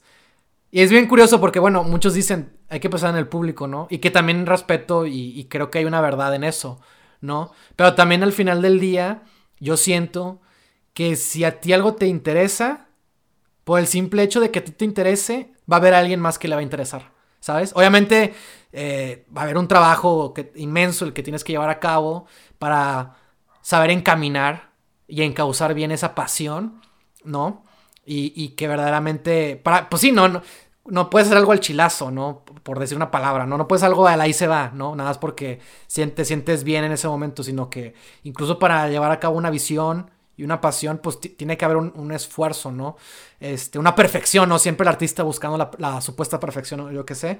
Y en este caso, pues la, la honestidad, ¿no? O sea, si tú eres auténtico con lo que, con lo que, con tu visión, con lo que quieres, este, va a haber alguien que va a saber respetar y admirar esa autenticidad que tú le imprimiste a tu trabajo, ¿no?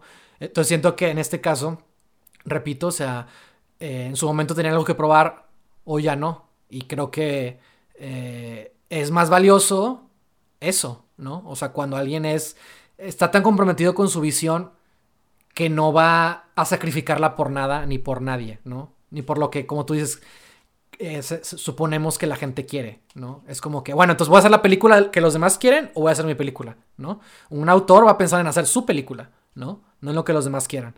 Entonces, este, es la diferencia, ¿no? Y es como podemos apreciar y ver, y ya se han hecho grandes obras, digo, no es como que algo, eh, algo nuevo, este, pero se nota y se respeta, se admira y se da, y nos damos cuenta que era parte de la filosofía de Lana en esta película, ¿no?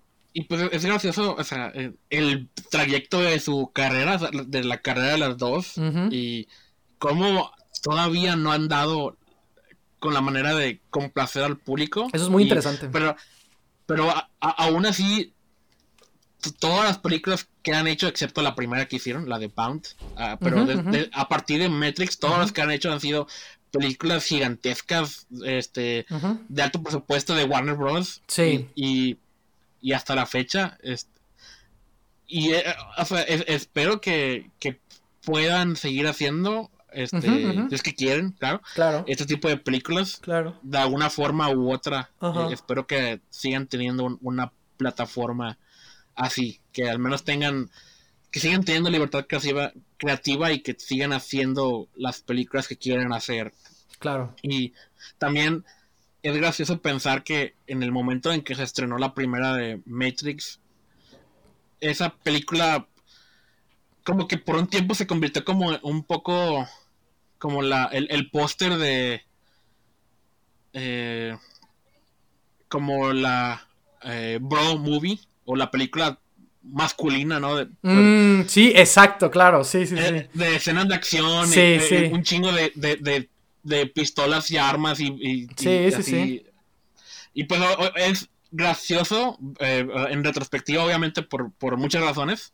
Este, pero también es todas las películas, incluyendo la primera de Matrix, pero a partir de ahí, si miras su trayectoria, este, en retrospectiva, te das cuenta que a pesar de que en el, al principio se percibieron como películas altamente masculinas, posiblemente a nivel tóxico, o, al menos eso este, hubo quienes pensaban en ese momento. Mm.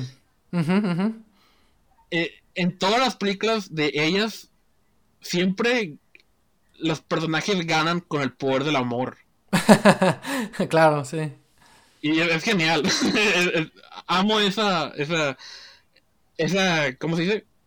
Eh, ese balance, ¿no? Este, de, estilos y, filosofías y uh, este cuando pues, llegaron al, ojo del público con una película tan así y pero siempre han tenido corazón y, sobre todo es e, en esta es cuando los personajes ya son más como emotivos entre ellos, ¿no? Porque en las mm, primeras tres, sí, exacto. tanto Neo como Trinity son muy fríos, ¿no? Muy estoicos todavía. Lo, que sienten, pero son muy distantes, ¿no? Y acá por fin están más abiertos. Sí, es verdad. Buen punto. Es un reflejo de, de, cómo son ellas dos como personas. Bueno, Lana en este caso. Este, y, y pues sí, todos los cambios que ha habido, ¿no? Ahorita creo que.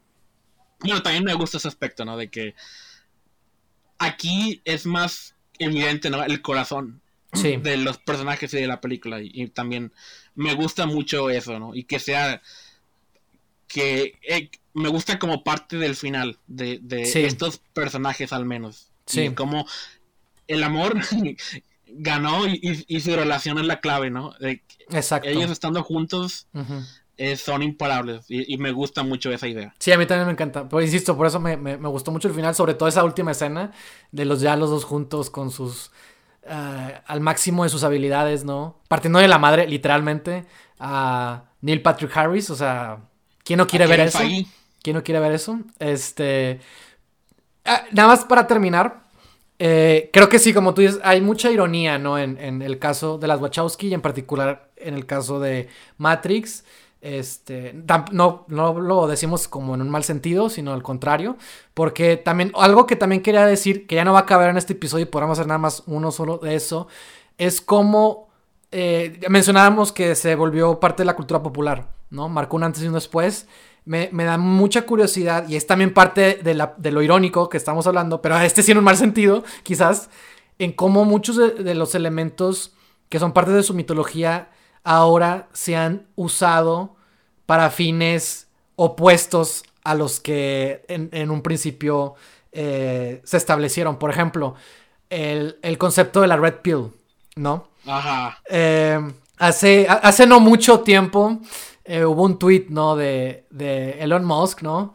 que decía... Sí, no, hablaba del de... Toma la, la, la, red pill, ¿no? La píldora roja, que es la píldora que Neo toma para despertar, ¿no? La realidad, ¿no? Lo que le ofrece el conocimiento. Elon Musk titió una cosa así y le retuitea a la hija de Trump. Creo que en, el momento en el que Trump ganó una onda así. Y, Ivanka Trump.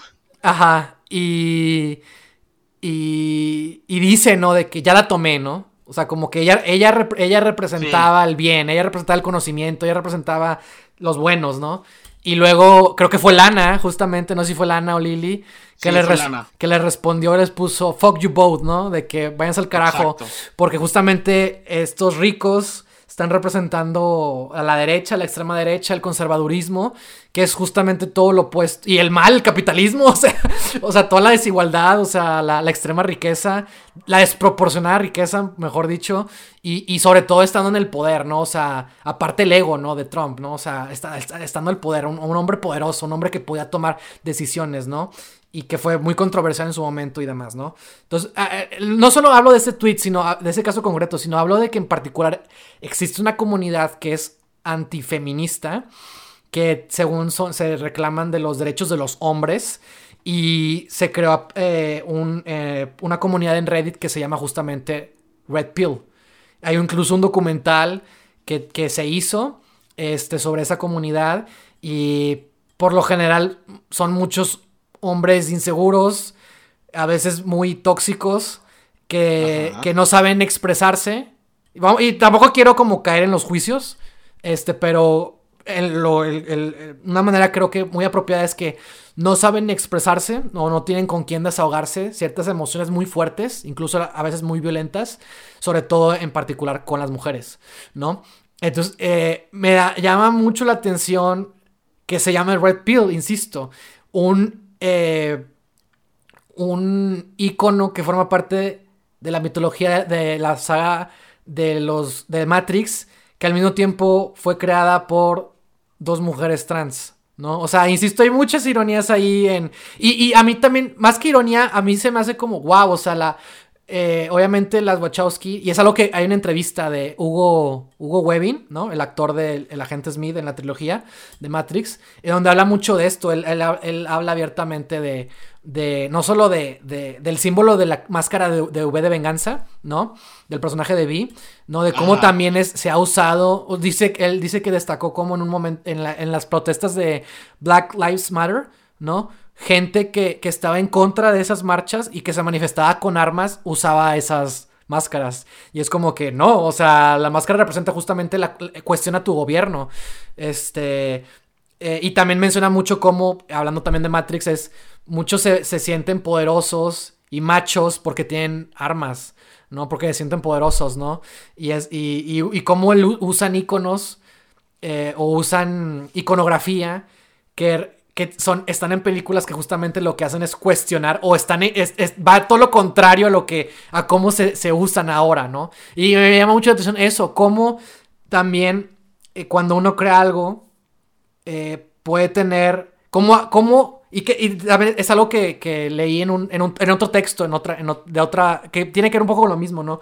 Cómo el capitalismo decía, sabe que hay gente. Ah, con, con la de Don't Look Up, con la película. Que a mí la verdad no me, ah. no me gustó.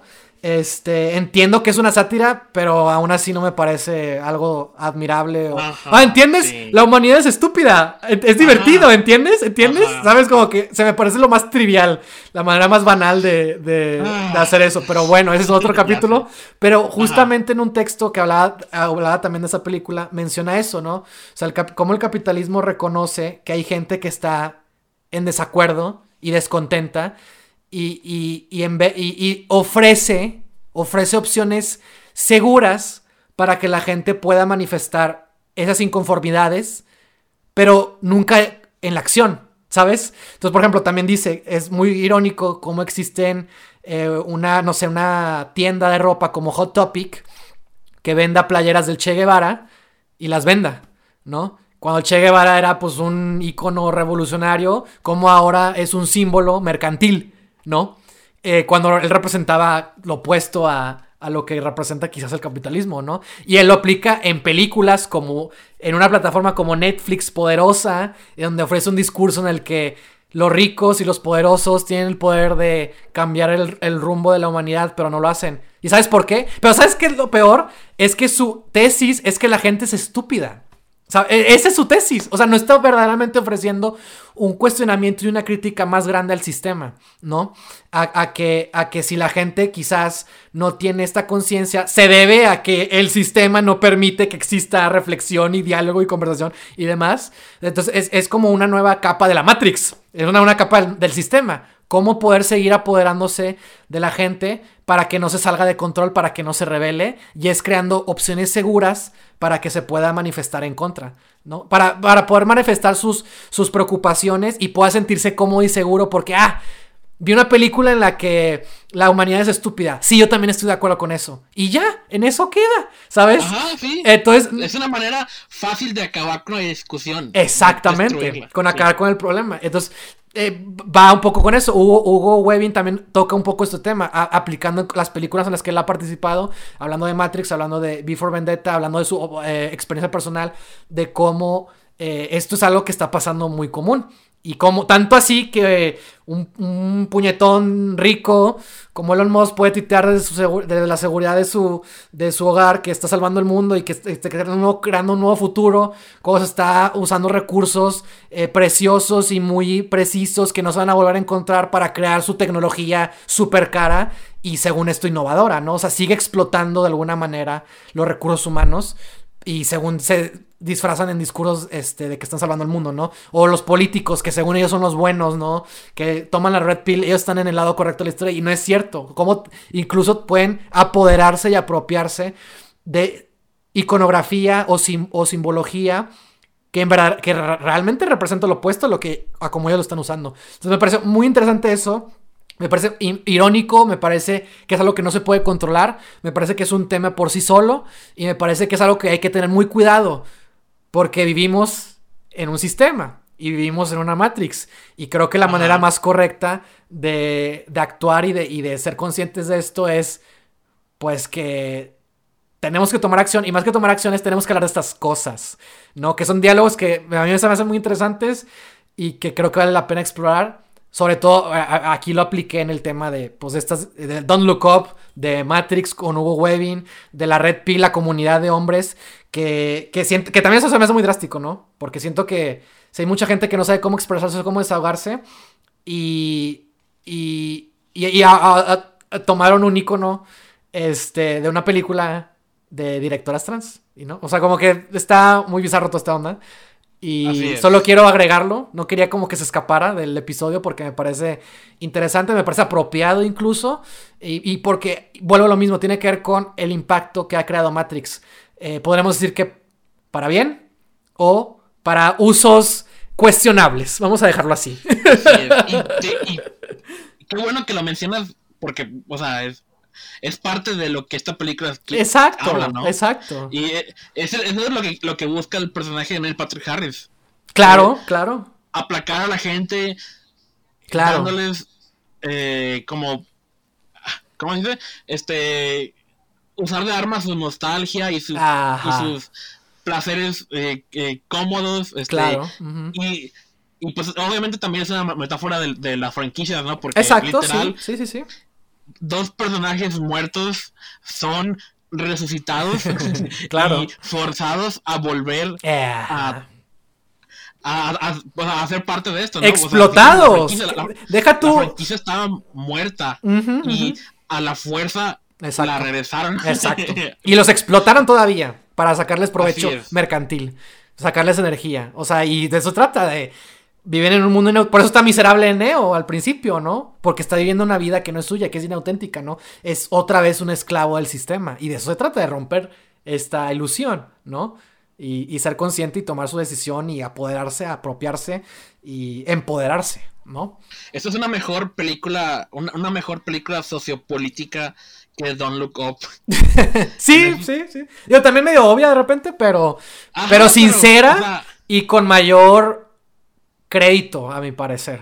No lo trivializa, no trivializa eh, estos temas. Es que no se queda en lo obvio. Exacto, no lo trivializa. en cuanto al mensaje fácil de decir, o sea, que no, no, nos, no nos da para más discusión. Obviamente sí, e, es, está muy superficial, eh, porque tiene que cumplir con muchos factores, ¿no? También de entretenimiento y eso, claro. pero eh, para mí eso no tiene nada de malo. Sí, sí, sí, sí. Por transmitir un mensaje que es importante y en una película comercial con una cineasta con una visión y es justo lo que yo quisiera ver más y obviamente la, taquilla me dice que la gente no quiere ver más de esto eh, pero me alegra que, exista y, y, sí, hay muchas ironías en, en la historia de esta franquicia y, y lo que el público ha hecho con ella y, todos los, los iconos que han sido mal usados y mal entendidos. También el, símbolo de, Punisher y un chingo de cosas. Ah, y, lo que hicieron con, con Squid Games, con el juego Calamar, que lo recrearon. Este, no sé si supiste de eso. No, creo que no supe eso. otra persona que no entiende lo que Squid Game habla. Ajá construyó desde cero todos los sets de la serie para hacer sus propios Squid Games. Con razones de ganar dinero. O sea, es lo contrario lo que la serie quiere hacer, ¿no? Exacto. Es, capitalismo utilizando un símbolo anticapitalista. Para seguir creando capitalismo, para fomentarlo, para que no se pierda. Exacto. Sí, pues es, sí, claro, claro. Sí, son iconos, mal usados y, y es la razón por la cual hay que darle un golpe a Neil Patrick Harris al final de la película. Oh, sí. Y crear un mejor eh, con cielos de arcoíris. no es una mala idea. Ajá, esta película dice muchas cosas de lo que está mal en el mundo, pero a la vez es muy optimista. sí, sí, el poder del amor. Es, lo, que, yo ocupaba, definitivamente. Porque, porque, a pesar de que comparten mi cinismo con, varias cosas que no me gustan del clima actual, al mismo tiempo no se queda en lo negativo. Exacto, sí, sí. Da la oportunidad, nos dan la oportunidad de, darle un buen golpe y apropiarnos de nuestra propia libertad, ¿no? De empoderarnos, insisto. Y ser, ser nosotros, ser auténticos a pesar de que el sistema pueda ser imperfecto, ¿no? Obviamente, así como tú, yo no estaba seguro si, de si me gustó a la primera. y estaba segurísimo hubiera apostado dinero de que tú también ibas a emprender un viaje similar la película de, que me gusta o no y qué dice la gente y, sí claro sí sí sí. Yo también emprendí mi propia versión de ese viaje y, a huevo. y, tuve que así también así darme un tiempo para saber yo qué opino también de sí, claro. formular mi opinión. Sí claro. Pero si terminó gustándome, gustándome mucho esta película y estoy muy contento de que exista. Y, sí, exacto, exacto. Y pues sí, estoy bastante feliz con esta franquicia. En general, estas cuatro películas que qué bueno que existen y es increíble que existan y que hayan llegado tan lejos. Exacto. Pues muy bien, con eso concluimos el episodio del día de hoy. Este, no sé por qué dije el día si no importa. Con eso concluimos nuestro episodio, el tema. Este, les agradecemos mucho por escucharnos, por acompañarnos. Esperamos les haya resultado interesante el, diálogo, la plática. Y Víctor, ¿dónde pueden encontrar estos podcasts?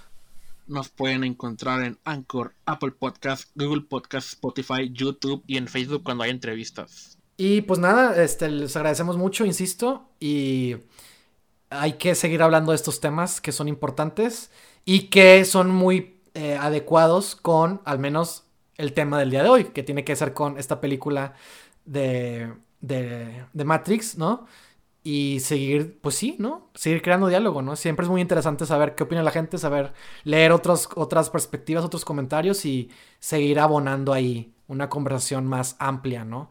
Y no quedarnos en lo mismo, en lo cómodo y pues romper este, este, este sistema. Tenemos la elección, nosotros podemos elegir algo mejor, ¿no? Así que, pues nos vemos en el siguiente episodio sigan el conejo blanco.